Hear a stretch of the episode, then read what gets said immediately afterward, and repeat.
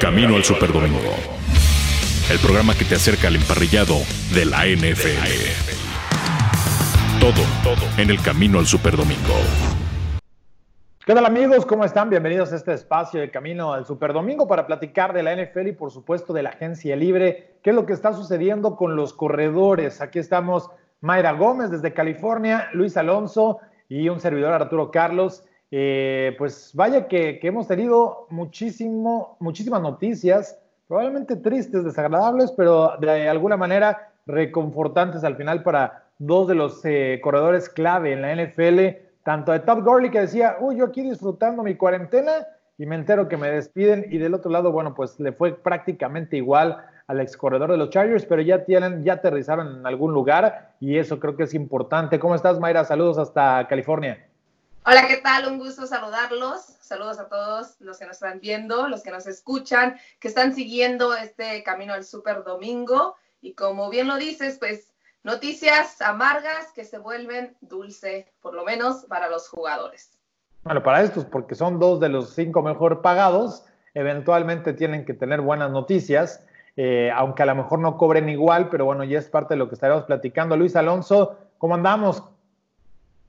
Muy bien, saludos Mayra hasta California, Arturo, eh, aquí en la cuarentena, nosotros de algún modo eh, por nuestra iniciativa propia y tú por decreto del gobierno, pero me parece bien estarnos cuidando. Y bien, lo dicen en el tema de los corredores, a mí me parece una posición muy devaluada, tristemente en la NFL, eh, el pobre Melvin Gordon debe estar bastante arrepentido de no haber en su momento haber firmado o aceptado las condiciones que le ponían los Chargers la temporada pasada hasta que se rompieron las negociaciones y decidió mantenerse alejado del equipo porque, pues ya lo mencionabas Carlos, eh, Arturo eh, ya hoy eh, pues firmó, tiene un nuevo equipo, seguirá en la división oeste de la conferencia americana, nada más que no va a recibir el dinero que en algún momento le ofrecían los Chargers.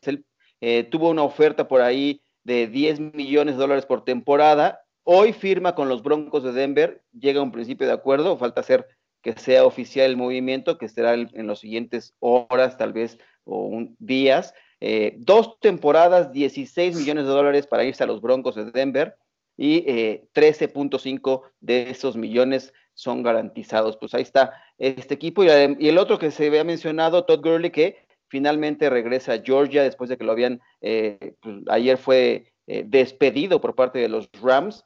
Eh, rápidamente encuentra acomodo, solamente que es un acuerdo por un año para unirse a los Falcons de Atlanta, ahí donde jugó en la Universidad de Georgia, eh, pues ahora eh, regresa a esos terruños para unirse a un backfield que parece a un equipo que está con mucho talento en la ofensiva. Matt Ryan y Julio Jones serán sus compañeros en este triplete que ahora forman los Falcons. Ahora, Mayra, eh, tú estuviste el año pasado eh, durante el training camp en toda esta telenovela, al no tener al señor eh, Melvin Gordon presente con los Chargers.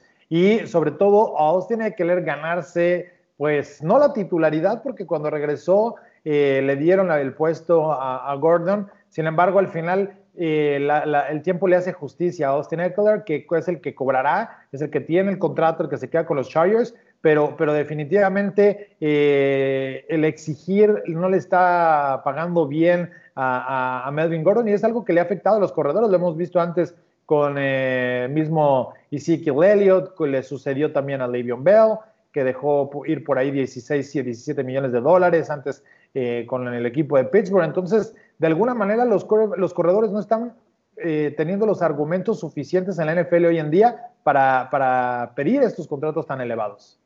Sí, correcto. De hecho, hablando un poco de la telenovela, como le, le, nombras. Bueno, soap opera, para que lo puedan entender también por allá, no te preocupes. Bueno, es que solamente estoy, estoy preguntando, estoy aclarando que así lo estamos nombrando. La telenovela de Melvin Gordon. La verdad es que sí fue toda una telenovela cuando estuvimos dentro allá en el, en el campamento, los jugadores, hasta los administrativos. había algunos que tenían contacto directo con él, que hablaban de día a día y era de, oye, de hecho, hasta los de redes sociales estaban de que, oh, mira, ya me habló y me dijo que no había puesto nada de él. Pues no, no has puesto nada porque ni siquiera está en el equipo en este momento.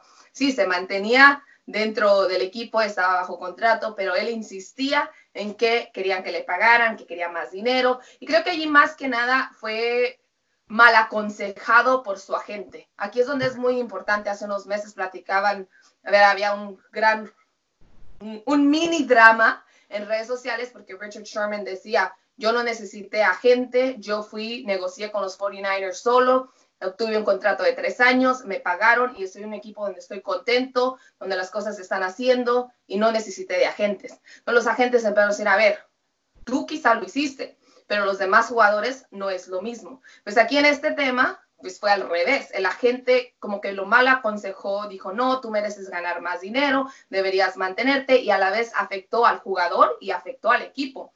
¿Por qué? Porque se queda fuera tres partidos, el equipo llega fatal, no se, no se acomoda y cuando por fin regresa en el partido ante Miami, pues la verdad no, no hace lo que debería hacer.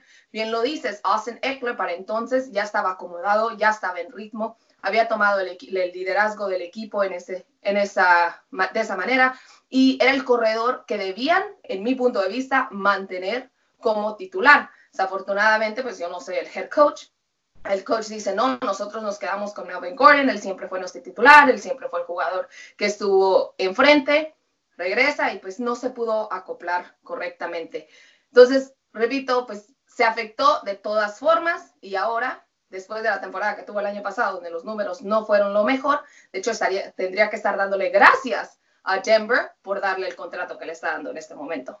Sí, definitivamente. Y de hecho, eh, eh, el tener trabajo para él, yo creo que es algo positivo, independientemente de las condiciones y el tema del presupuesto que, que ahora podrá tener en bolsa y, del dinero garantizado. Pero yo creo, Luis, que, que al final eh, ¿Por qué los, corredores no pueden exigir? ¿Por qué los corredores, por qué se ha devaluado la posición? ¿Por qué no tienen las mismas condiciones que, años anteriores? Y esto realmente les afecta porque eh, ya la fórmula parece ser sencilla. Reclutas a un buen corredor, le sacas jugo cuatro o cinco años tal vez con un contrato de novato y eventualmente lo echas ya cuando el jugador podría cobrar doble dígito. Es correcto, es muy difícil que un corredor llegue a segundo contrato con el equipo que lo ha reclutado en el draft de la NFL, y eso lo hemos visto recientemente en, la NFL. Eh, porque es más fácil ahora para los corredores. de la generación del 2015, de los más de 20 corredores que fueron reclutados, ya nadie está con su equipo inicial. David Johnson se ha fugado, ahora que sucede esto con, con Todd Garley, eh, bueno, no es que se hayan fugado porque ellos querían, pero eventualmente les dieron las gracias y, están tratando de, ayudar el tema del tope salarial que no les afecte y que incluso, eh, por ejemplo, David Johnson cobrando eh, muy buena lana, eh, es un top 5, de hecho es el tercer mejor corredor pagado para este 2020. Son números que, son elevados para la calidad constante que eventualmente tendrías que tener de un jugador de este calibre. Sí, están muy devaluados. Si te, pones a ver eh, de cara a la agencia libre cómo decretaron los equipos el tag de los jugadores eh, sin, sin derechos exclusivos, está en 10 millones de dólares el, el, franchise tag de los jugadores de esta posición. Es una posición devaluada, 26 para los corebacks, 17 para los receptores abiertos, eh, le gana mucho más también un, liniero ofensivo, ¿no? Entonces, la posición está devaluada en los corredores y como bien lo mencionabas, ninguno más que ahora estos dos que estamos mencionando de aquella generación del 2015 está con su equipo original y de hecho están eh, prácticamente borrados un poco de la NFL. Tuvieron que irse algunos de ellos de aquella generación del 2015 a jugar a la XFL este año. Sí, no les ha ido bien ya después de la suspensión del torneo por eh, todo lo que sabemos del coronavirus y que bueno, de alguna manera afecta eh, de manera importante. De lo que has podido ver, Mayra, con estos Rams en las coberturas, eh, precisamente con, en, Los Ángeles, eh, ¿qué hay del equipo? Evidentemente era diferente el panorama que tenían con Melvin Gordon, sin embargo, creo que lo de Top Gurley podría sorprender un poco porque era un jugador que les estaba dando resultados. Ojo, la lesión preocupa y eventualmente pues es algo que le cierra la puerta porque es un jugador costoso, prefieren absorber parte de, del contrato, pero no todo, y, es por ello que para los Falcons es una buena adquisición porque ellos no le tienen que pagar todo el dinero de lo que está generando eh, ya en esta, esta campaña o lo que le queda a, Todd Gurley, pero, pero la realidad es que de, alguna manera eh, prefieren no gastar tanto, sí meter dinero, pero no tanto eh, al pensar en un jugador que, que, hay ese, rumor o esa situación de alerta que no está bien físicamente para el resto de su carrera.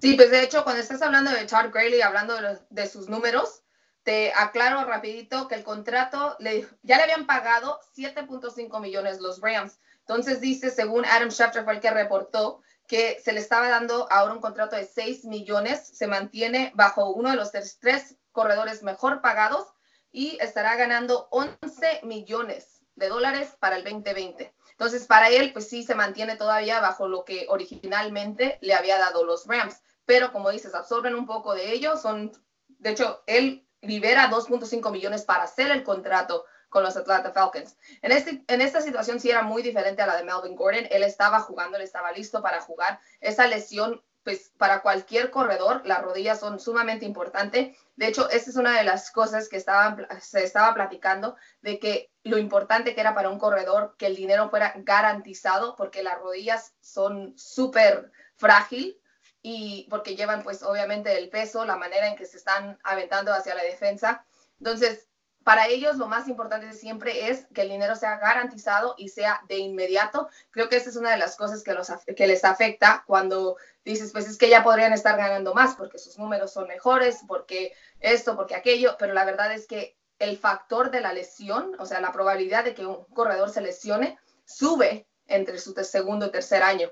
Por ella razón, creo que es el problema de la devaluación cuando se viene, porque prefieren pagar menos por alguien que va saliendo del draft, por alguien que es de segundo o tercer año, que mantener a un corredor para un segundo contrato, que fue algo similar de lo que pasa aquí con Todd Gurley, que se lastima, se lastima las rodillas y a pesar de que tuvo un gran primer año, de que fue jugador del año, de que estuvo los números excelentes, no, ellos no pueden tomar ese riesgo prefieren liberarlo y traer a alguien nuevo. Ah, pensando un poco, Luis, eh, David Johnson, por ejemplo, eh, se va a Houston, no, a él no lo están menospreciando, al contrario, le están dando un valor que a todas luces parece ser eh, inferior que lo de, de, Andrew Hopkins o lo que están recibiendo los Cardenales de Arizona, pero, pero en la ecuación parece que tiene un gran valor David Johnson para llegar con Houston. ¿Era realmente lo que necesitaban un corredor de ese calibre o por qué está sucediendo todo este, este escenario con David Johnson que, que no es que tenga un mal valor o que esté siendo menospreciado, al contrario, le están dando una muy buena posición. Sí, me parece que bueno, es un plus para este equipo de los Texans el, llegar David Johnson ahí, es una ofensiva poderosa, aunque el, me parece que calificando ya de, manera global el, draft, eh, este trade es un robo por parte de los de Arizona Cardinals para los Texans, porque bueno, David Johnson también ha venido a menos por las lesiones. Recordemos que la muñeca fue la que lo, quedó, lo dejó un poco mermado y por eso fue perdiendo, eh, pues digamos, importancia en la, en la ofensiva de los, de los Arizona Cardinals. Me parece que eh, puede muy bien recuperar eh, su talento, su capacidad, su puesto eh, de un corredor importante en la NFL con esta ofensiva, aunque eh, sin de Andre Hopkins, pues mucha gente se podrá concentrar, va a estar enfrentando líneas defensivas con ocho hombres en la caja, que eso le va a complicar un poco el accionar a David Johnson, pero tendrá la capacidad de hacerlo. Lo que me parece que está también muy mermado, además de, aparte de los que están ya firmando ahora estos dos corredores, pues el mercado para los agentes libres está muy complicado, porque bueno, la generación de corredores quizá no es la más talentosa en el próximo draft, pero los corredores salen listos y ya lo habíamos mencionado, les dan un contrato eh, barato como novatos, responden y su rol eh, es un poco más, más fácil la adaptación de los corredores del fútbol americano colegial a la NFL, porque dan resultados y no hay necesidad de emplear mucho dinero en contratos multimillonarios para ellos y le está dando resultados en este formato a los equipos de la NFL y es por eso que, bueno, tenemos una Amir Abdullah que está en el mercado de la agencia libre, es de aquella generación del 2015, Peyton Barber que tampoco está buscando, tiene eh, buscando un equipo ahora en la agencia libre en la NFL, Devonta Freeman que salió de los Falcons y ya fue reemplazado por Todd Gurley. El mercado de los corredores es muy complicado en la NFL hoy en día para los veteranos. Ahora, también, por ejemplo, digo, Le'Veon Bell sigue ganando muy bien con, con los Jets eh, se sube al club con los 10 millones de Derrick Henry por el tag que bien mencionabas, por encima de los 10 millones también. Eh, creo que, eh, y es parte del riesgo que están tomando, prefirieron darle su dinero a, Ryan Tannehill para asegurar de alguna manera lo que presentó este año, pero me queda claro en la fórmula, sin un Derrick Henry este equipo no hubiera llegado tan lejos y, no hubiera tenido tampoco el éxito Ryan Tannehill. Deberían, o creo que pudieron haberle dado un poco más a, a, Tannehill, pero suena también cruel y como parte del negocio, no le des todo, dale poco a poquito para que siga peleando, por eso no esté en una zona de confort creo que es lo que hicieron los Titanes de Tennessee, al cual no le van a poder dar el taje de nueva cuenta para el próximo año, pero eh, pues por lo pronto lo van a poner a competir ante él mismo para que pueda tener un contrato jugoso para la siguiente temporada y eso vamos a ver si le alcanza a funcionar a, los Titanes para que tengan buenos resultados. Pues ahí está el panorama prácticamente de los corredores de lo que está sucediendo en la NFL y por supuesto invitarlos para que nos sigan en las redes sociales a través de Instagram, de Facebook, de Twitter, de que se suscriban también a este canal de YouTube y que nos descarguen el podcast a través de Spotify y todas las eh, plataformas que hay para que ustedes puedan descargar ya sus eh, pues, eh, versiones de audio para los dispositivos móviles, todos sus podcasts de máximo avance. Así que nosotros nos vamos. Muchas gracias, Mayra Gómez, Luis Alonso y un servidor Arturo Carlos. Hasta la próxima. dressed there